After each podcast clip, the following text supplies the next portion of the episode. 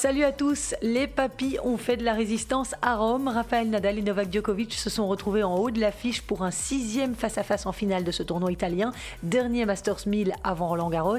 Et grâce à son éternelle rage de vaincre, Nadal l'a emporté et a rejoint le Serbe au nombre de titres gagnés en Masters, 36, et ce, deux semaines avant de se mettre en quête de son 14e Roland Garros. Chez les femmes, la polonaise Iga Swiatek a une nouvelle fois montré son excellent niveau de jeu sur terre pour s'offrir son troisième trophée avant de défendre son titre à Paris.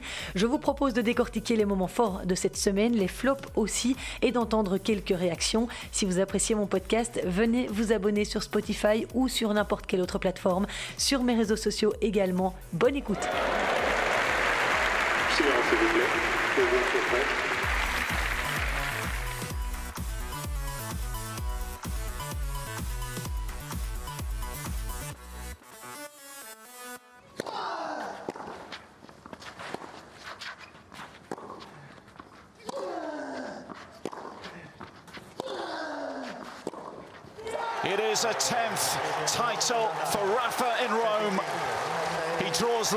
Djokovic on 36 Masters trophies. Raphaël Nadal a franchi un cap important en vue de sa préparation pour Roland Garros en remportant ce dimanche donc la finale du Masters de Rome face à Novak Djokovic 7-5, 1-6 et 6-3 après 2h49 de jeu et une nouvelle décima dans l'escarcelle du Mallorquin. 10, oui, je voulais vraiment gagner ce dixième trophée à Rome. uh, C'est un des premiers titres importants que j'ai gagné dans ma carrière et après avoir réussi à en gagner 10 à Roland Garros, 10 à Monte Carlo et 10 à Barcelone, je voulais aussi vraiment celui-ci. Oui, c'est un tournoi très important pour moi. C'est le 88e trophée glané sur le circuit ATP pour Rafa en 125 finales disputées, le 62e titre sur terre battue et le deuxième en 2021 après celui de Barcelone. Grâce à cette victoire, Nadal rejoint Djokovic au classement du plus grand nombre de succès dans un Masters 1000 avec 36 titres. Another fascinating chapter in this wonderful rivalry. Il s'agissait du 57e affrontement entre Djokovic et Nadal. Le Serbe ne mène désormais plus que 29 à 28. C'était leur neuvième confrontation à Rome, la sixième en finale. Rafa mène maintenant 6 victoires à 3 dans ce tournoi, où au moins l'un des deux est en finale depuis 2005. C'est bien simple, ensemble, ils ont gagné 14 des 16 dernières éditions. Well, Rafa and I had a little laugh today in the locker room. Um, Rafa et moi, on a un peu rigolé aujourd'hui dans le vestiaire, après ma victoire contre Tsitsipas. On a un peu blagué sur le fait que les vieux gars n'abandonnent toujours pas. Um, Je l'ai entendu dire il y a quelques jours que Roger, lui et moi, nous sommes vieux. and I Mais je ne suis pas d'accord avec uh, lui. Je trouve que nous montrons des choses différentes, de uh, l'énergie fraîche. Mais voilà, nous avons bien ri et je uh, suis très content que nous ne faiblissons pas face aux attaques de la we really glad that, that uh, we're showing that we're not backing off from the next gen attacks. Alors, si vous n'avez pas eu l'occasion de voir le match, eh bien, on a pu constater que les deux hommes avaient bien retrouvé leur marque sur terre battue. Nadal a parfaitement maîtrisé la première manche, 7-5, avant de connaître un gros trou d'air dans le second set, perdu 1-6. Un set durant lequel l'Espagnol a permis à Djokovic de le breaker à deux reprises et de revenir dans le match. Dans cette seconde manche, Nadal s'est chaque fois retrouvé dominé sur les filières longues et alors son pourcentage de première balle était en chute libre. Mais face à un Serbe sans doute un peu éreinté physiquement, je reviens sur ce point dans un instant, Nadal a repris les choses en main dans le troisième set, sauvant deux balles de break contre lui à 2-2, avant de breaker le Serbe dans la foulée pour s'envoler vers son dixième sacre en 12 finales disputées. Oh, that is exquisite feel. And out of nowhere as well, Alors, ils ont beau s'appeler Nadal et Djokovic, ils ont été malmenés par la jeune génération cette semaine à Rome. Nadal, recordman des victoires au Foro Italico, a d'abord fait parler son expérience pour mettre au pas l'étoile montante italienne Yannick Sinner, 7-5, 6-4 en 2h10. Pour la petite anecdote, c'était la 105e victoire de Rafa dans un premier tour sur terre battue pour une seule défaite. Le piège lui a été tendu en huitième de finale par un excellent Denis Shapovalov contre contre qui le Mallorquin a dû sauver deux balles de match pour remporter la rencontre 3-6, 6-4, 7-6. C'est sans aucun doute l'une des plus belles performances du Canadien. Et encore une petite stat soufflée par Constance de jeu 7 et maths, et pas Clémence comme je l'ai dit erronément la semaine passée. C'était la 16e fois de sa carrière, la deuxième fois en 2021 que Raphaël Nadal remportait une rencontre après avoir sauvé au moins une balle de match. Alors, en quart de finale, il a été très convaincant face à Zverev, vainqueur à Barcelone la semaine passée, une victoire sur l'Allemand 6-3, 6-4. Et puis, en demi-finale, Nadal a éliminé Riley Opelka en 1h32 sur un double 6-4. Donc, un parcours semé d'embûches, mais bien maîtrisé par le numéro 3 mondial.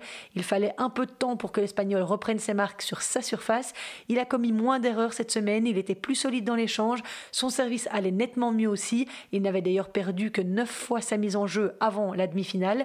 De bien meilleurs stats donc en comparaison avec Monte Carlo et Madrid, même si on sait qu'à Rome ce sont des conditions complètement différentes. Mais l'Espagnol était aussi satisfait de son évolution. Je suis passé par de nombreuses émotions cette semaine, quelques moments géniaux, quelques moments de chance, de souffrance, et à la fin, je pense que j'ai vraiment joué un tennis solide. Je suis très content de ce trophée, il représente beaucoup pour moi, et en même temps, c'est le bon moment pour gagner un titre important. C'est sûr que Nadal a franchi une étape importante dans sa préparation pour euh, Roland Garros et qu'il est dans les starting blocks pour arracher son 14e sacre porte d'Auteuil. Et les choses ont été encore un peu plus compliquées pour Novak Djokovic lors de son deuxième tour. Il a déjà montré quelques signes d'agacement face à Taylor Fritz.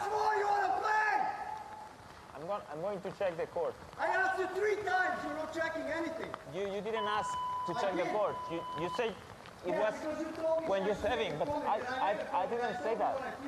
I didn't say that. Now it's getting harder. I'm gonna check the court. Getting harder. Yeah, right. Et oui, pétage de plomb total du numéro 1 mondial parce que la pluie s'était invitée et le Serbe a estimé que la rencontre n'avait pas été interrompue assez rapidement. Il était surtout très nerveux car il était mené par Fritz. Il a même dû sauver une balle de 7. Pour finir, il s'est imposé trois heures plus tard, 6-3, 7-6. En huitième de finale, Djokovic a signé une victoire très convaincante, 6-2, 6-1 face à Davidovic Fokina, pourtant excellent terrien.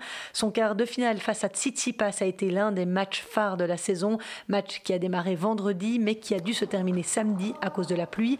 Djokovic a pourtant été dominé une grande partie du match par le grec de 22 ans qui avait pris le premier 7-6-4 et avait un break d'avance 2-1 au moment de l'interruption. Le lendemain, à l'énergie, le Serbe est parvenu à retourner la situation, même s'il a de nouveau été malmené et a dû sauver deux balles de double break dans le troisième set, alors que Tsitsipas avait servi à 5-4 pour gagner le match. La frustration et la colère de Nolé ne sont en tout cas pas passées inaperçues. Le Serbe a jeté violemment sa raquette de rage après un jeu de service perdu. Colère vite oubliée une fois la victoire empochée. He never backs down from a fight.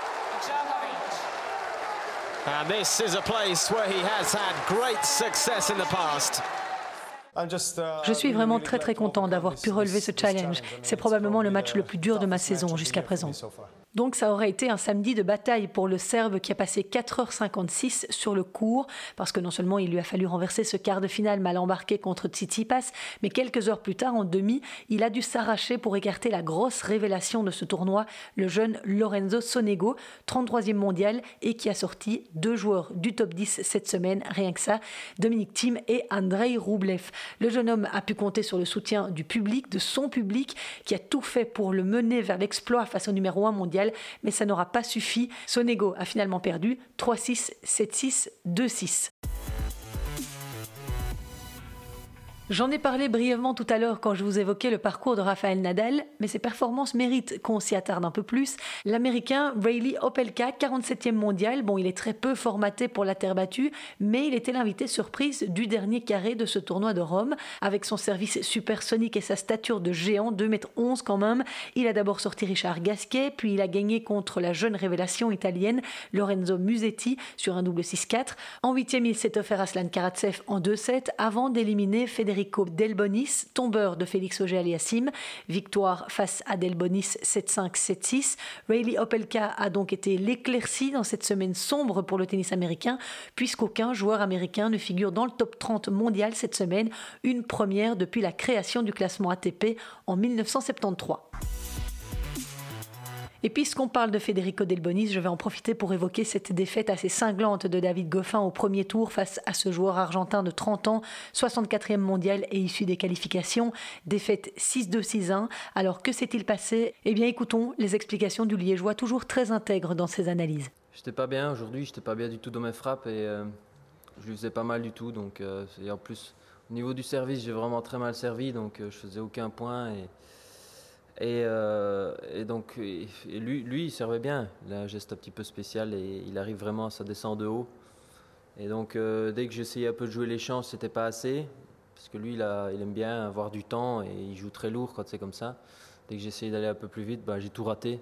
Tout raté un peu en longueur, imprécis. Euh, donc, euh, c'était vraiment mauvais. Et, mais bon, voilà, il faut essayer de passer à autre chose après ça. Oui, l'autre grande question est quel est son état d'esprit à l'approche de Roland Garros? Je sais pas, il faut s'inquiéter, mais en tout cas, euh, il y a un tournoi, il y a Lyon la semaine prochaine, et je vais essayer tout de suite de me remettre dedans. C'est la meilleure chose à faire, c'est de, retourner s'entraîner et de, de se remettre dedans tout de suite. Après, bon, c'est clair que c'est jamais gai un match comme ça, mais bon, voilà, il y a eu un bon match et un mauvais match, et on va essayer de de se remettre dedans pour essayer de réenchaîner. C'est ça que j'arrive pas à enchaîner. Chaque fois, j'arrive à bien préparer, faire un bon match. Et puis, euh, euh, en général, le deuxième ou, le troisième euh, est moins bon. Donc, il y a eu des bonnes choses et des moins bonnes choses. Donc, j'espère vraiment voilà, essayer de continuer pour à nouveau repartir sur des bonnes choses et essayer que ça dure le plus longtemps possible, enfin d'enchaîner. Voilà, des matchs comme aujourd'hui ça peut pas ça peut pas arriver quoi. Donc euh, même pas je dis pas de perdre mais je veux dire euh, perte comme ça c'était euh, ça faut essayer d'éviter dans les autres moins bonnes nouvelles de ce Masters 1000, il y a eu cette onzième défaite consécutive de Kei Nishikori face à un joueur du top 10. Le japonais a perdu en huitième de finale contre Sacha Zverev après une belle bataille malgré tout. Défaite 6-4, 3-6, 4-6. Le russe Danil Medvedev, même s'il vient de détrôner Rafael Nadal au deuxième rang mondial, ne s'est toujours pas réconcilié avec la terre battue. Il a mordu la poussière face à son compatriote Aslan Karatsev 6-2, 6-4. Karatsev en grande forme depuis sa demi-finale à l'Open d'Australie en début d'année. Il s'est offert en moins d'un mois le numéro 1 mondial Novak Djokovic à Belgrade il y a deux semaines et le numéro 2. Je vous rappelle que Medvedev avait aussi perdu dès son deuxième match la semaine dernière à Madrid face à Christian Garin. Et suite à cette défaite de Medvedev au premier tour à Rome, Novak Djokovic est assuré de conserver sa place de numéro 1 mondial jusqu'au 14 juin, soit le début de la saison sur gazon. Cela lui fera minimum 324 semaines assurées en tant que roi du circuit. Côté français, enfin, la série noire continue malheureusement pour Gaël Monfils. Il n'a toujours pas remporté le moindre match depuis le déconfinement. Il a perdu à Rome contre l'Italien Sonego lors d'un match marathon 6-4, 5-7, 6-4. C'est la septième défaite de suite pour le français, mais c'est le match le plus convaincant depuis un bon moment. Il faut dire que Sonego lui a joué un mauvais tour en prenant un temps mort médical visiblement agacé par une balle qui avait selon lui doublé au moment du débreak. Sonego a donc demandé de se faire soigner pour une douleur à la cuisse gauche, 4 minutes d'arrêt qui ont semble-t-il coupé les jambes du Français, breaké quelques instants plus tard. On espère que ça ira mieux pour lui sur la terre parisienne.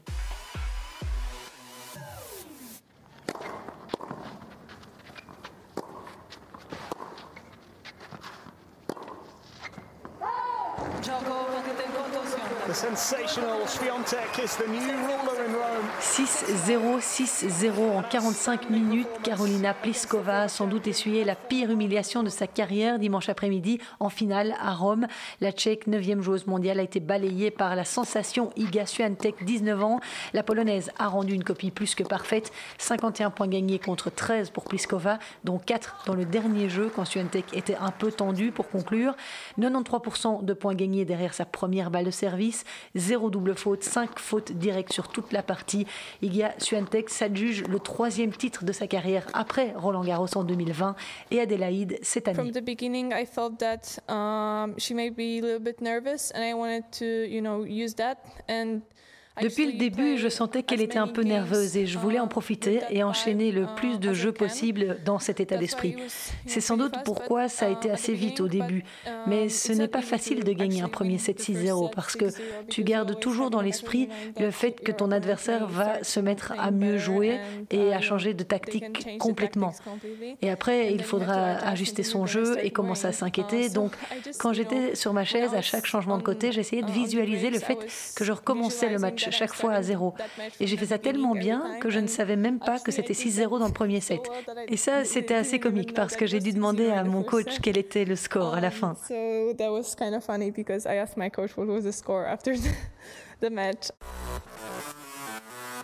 Et la Polonaise, 15e joueuse mondiale, a été impressionnante tout au long de la semaine, même si elle a dû s'arracher lors de certains matchs, notamment contre Barbara Krejcikova, contre qui elle a dû sauver des balles de match. Au premier tour, Swiatek a profité de l'abandon d'Alison Risk alors qu'elle menait 5-4. Ensuite, elle a sorti Madison Keys, 23e mondiale, 7-5-6-1. En 8e, elle a écarté difficilement, je vous le disais, la Tchèque Krejcikova, 3-6, 7-6, 7-5. En quart de finale, elle a éliminé Elina Svitolina, troisième fois de la saison qu'elle sortait une membre du top 10. Et en demi-finale, la Polonaise a pris le meilleur sur l'américaine Coco Gauff, auteur d'une semaine excessivement convaincante, j'y reviendrai dans un instant. Et puis en finale, ces deux roues de vélo un score que l'on n'avait plus vu à ce stade de la compétition depuis le tournoi de Bucarest en 2016. Alors que s'est-il passé pour Carolina Pliskova? Elle est juste tombée face à une machine qui a été plus agressive, qui est plus rentrée dans le terrain, qui a utilisé tout l'arsenal dont on a besoin pour s'imposer sur terre battue, amorti, slice, rien à dire, Pliskova a juste été spectatrice.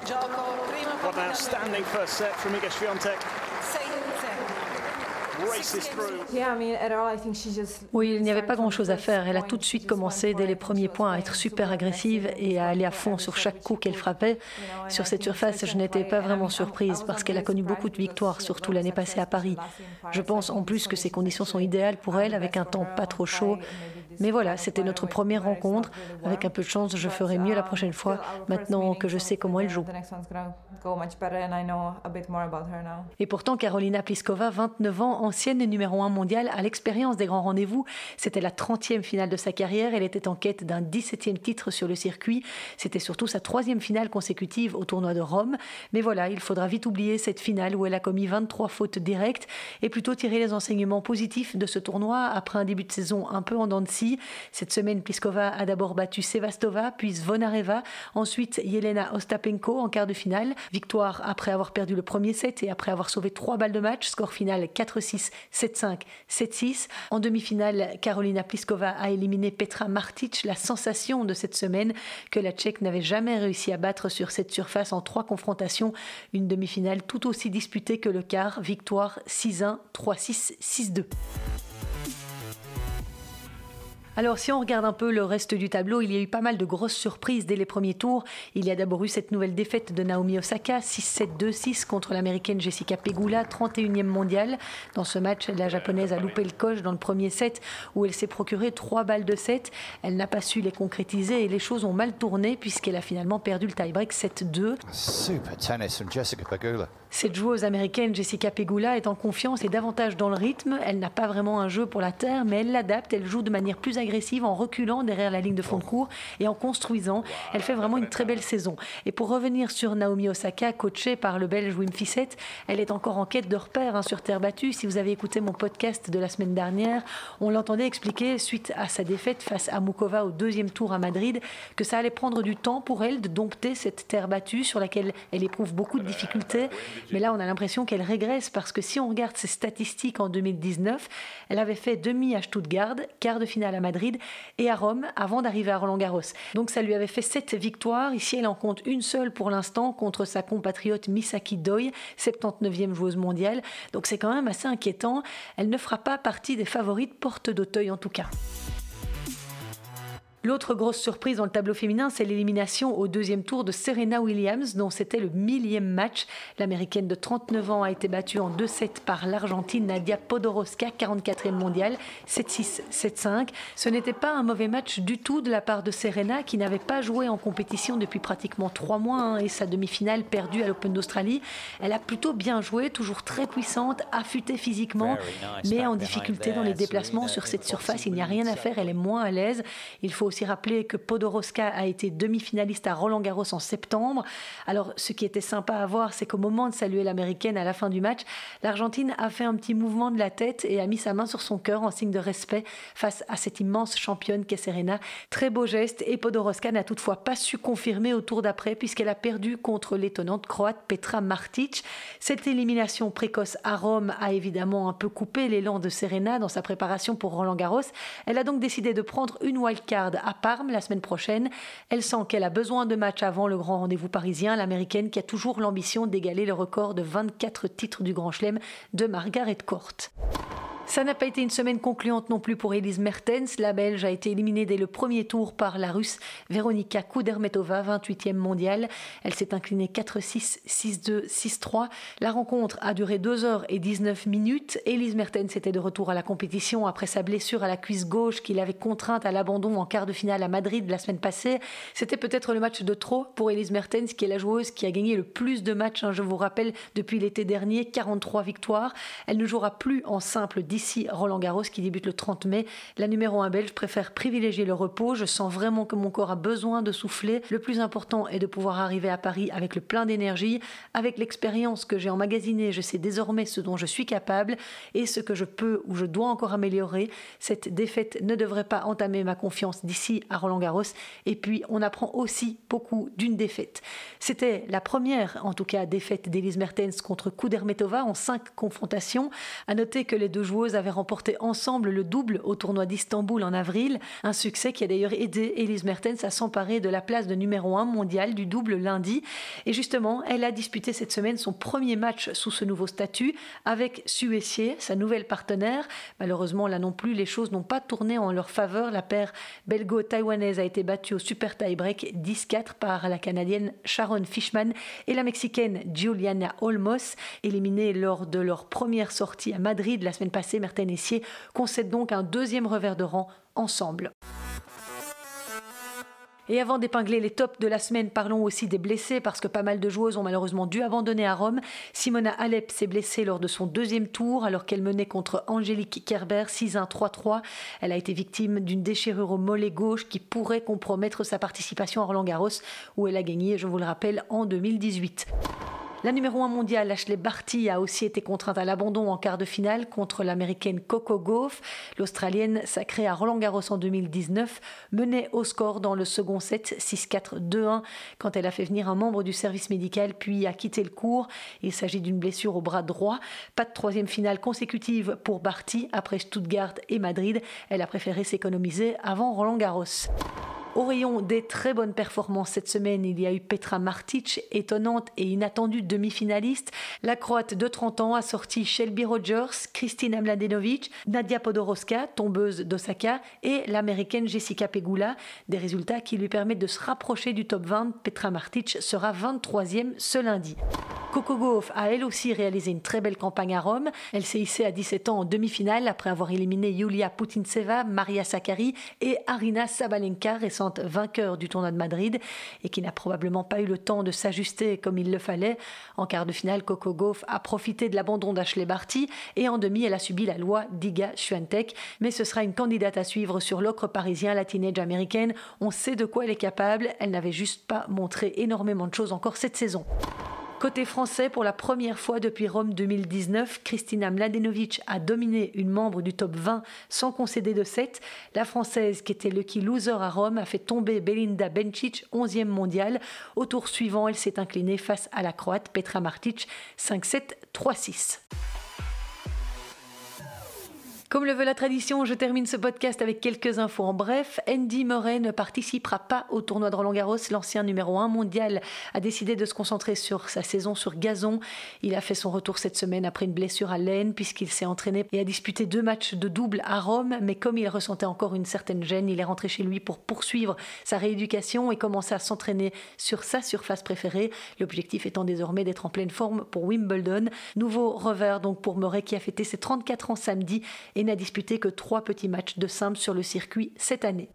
Kim Clijsters, elle, vise un retour sur les cours au tournoi d'Atlanta fin juillet. C'est ce qu'elle a annoncé samedi sur son compte Instagram, raison pour laquelle elle ne participera pas aux Jeux Olympiques qui se déroulent au même moment à Tokyo. Sa dernière apparition sur les cours remonte à fin septembre à l'US Open. Et avant de vous quitter, je voulais encore vous parler de cette série d'interviews vidéo réalisée par Chris Evert pour le site internet de la WTA. C'est intitulé One to One with Chris Evert, un tête-à-tête avec Chris Evert. Et le sixième numéro sorti cette semaine est consacré à Justine Hénin. Je vous propose un petit extrait durant lequel elle évoque la raison pour laquelle elle a mis fin à sa carrière la première fois. I was at the airport and Carlos was yeah was was in my side and I said I want to stop and I thought it was for my whole life at that time my feeling was just I want to live normally and I want Je vous recommande vivement de le découvrir et toute la série d'ailleurs car il y a d'autres numéros dont un avec Simona Alep qui se confie. Il y a aussi Angélique Kerber, Victoria Azarenka. Bref, c'est très sympa du moins si vous maîtrisez l'anglais car ce n'est pas traduit. Et en parlant de Justine Hénin, eh bien on va sans doute encore parler d'elle la semaine prochaine puisqu'elle a des nouvelles à annoncer cette semaine. Elle a convié la presse à son académie mardi. Je vous en dirai plus la semaine prochaine. Je vous proposerai également, avant Roland Garros, mon numéro hors série en compagnie du commentateur d'Eurosport Bertrand Milliard. Venez me retrouver sur mes réseaux sociaux, je vous partage tout via ces canaux-là. Merci encore d'avoir été à mon écoute. Portez-vous bien surtout, soyez prudents. À la semaine prochaine. Ciao.